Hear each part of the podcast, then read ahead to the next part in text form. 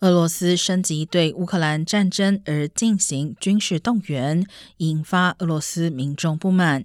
今天更发生枪手在征兵中心开枪伤人事件，还有一名试图在巴士站自焚的男子遭到救护车送走。就连被严密控制的内高加索地区也出现大规模抗议。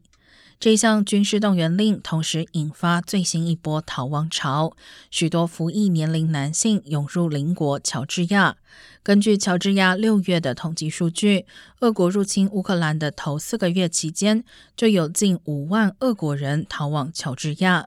同期间，有约四万人逃往另一个允许俄国人免签入境的国家亚美尼亚。而芬兰表示，周末期间有近一万七千名俄罗斯人跨越边境进入芬兰，较一周前增加八成。